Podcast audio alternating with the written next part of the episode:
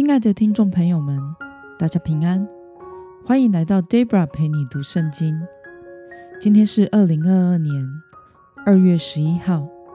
今天我所要分享的是我读经与灵修的心得。我所使用的灵修材料是每日活水。今天的主题是神为他的百姓作战。今天的经文在约书亚记第十章三十六到四十三节。我所使用的圣经版本是和合本修订版。那么，我们就先来读圣经喽。约书亚和他一起的以色列众人，从伊基伦上希伯伦去，攻打这城，夺了希伯伦，用刀击杀希伯伦，他的王和属他的一切城镇，以及城中所有的人，他没有留下一个幸存者，正如他向伊基伦所做的，把城中所有的人完全灭尽。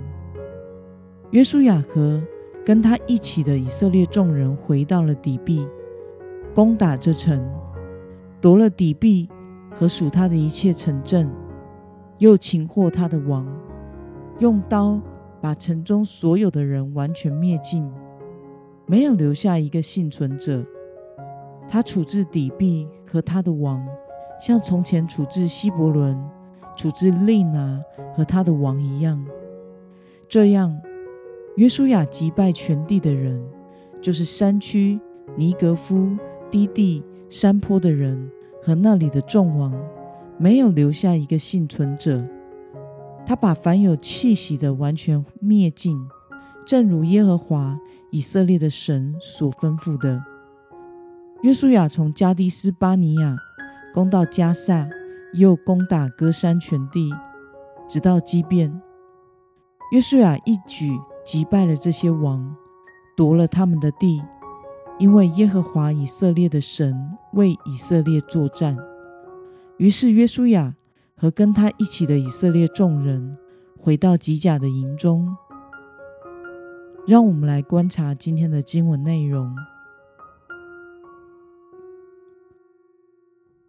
约书亚在迦南南部夺取的范围有哪些地区呢？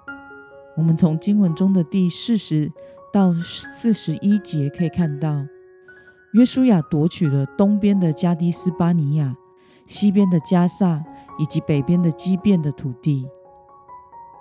那么，神为以色列人做了什么呢？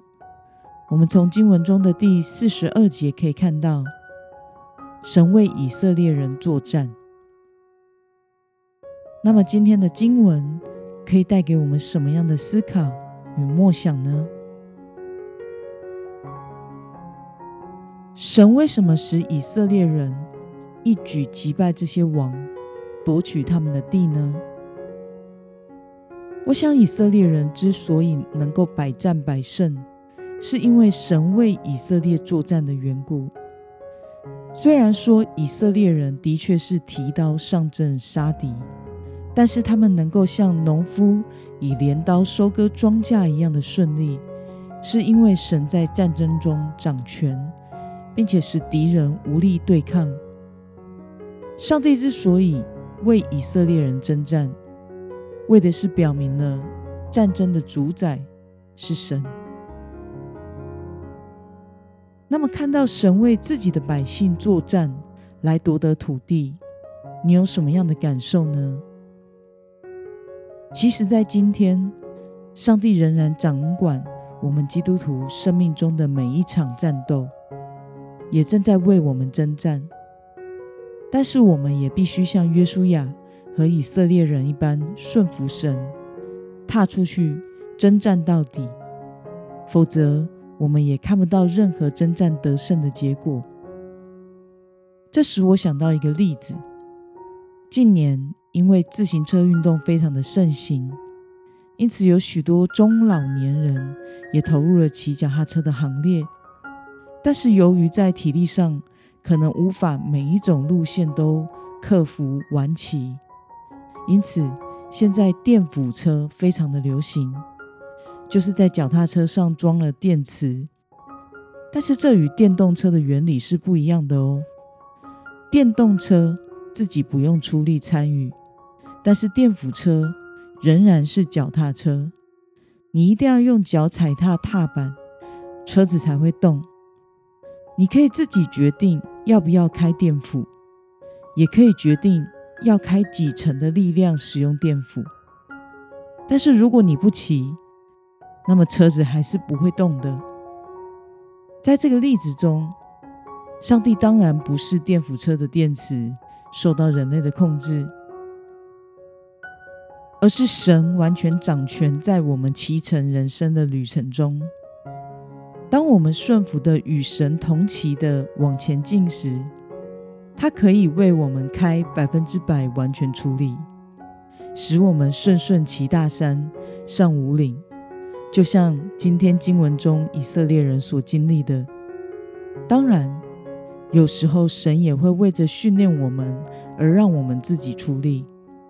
但不论如何，当我们顺服神的旨意而骑在他所引导的人生道路上时，他就必在我们这一场人生旅程中掌权，带领我们骑过每一个高山低谷，在每一个高陡坡的路上得胜。不至于掉下来牵车。那么今天的经文可以带给我们什么样的决心与应用呢？你曾经经历过因为神的帮助而使原本很困难的问题顺顺的解决吗？为了信靠这一位掌管生命一切属灵战争，并四下胜利的神，并且顺服的按着他的旨意与神同行。今天的你要下定什么样的决心呢？让我们一同来祷告。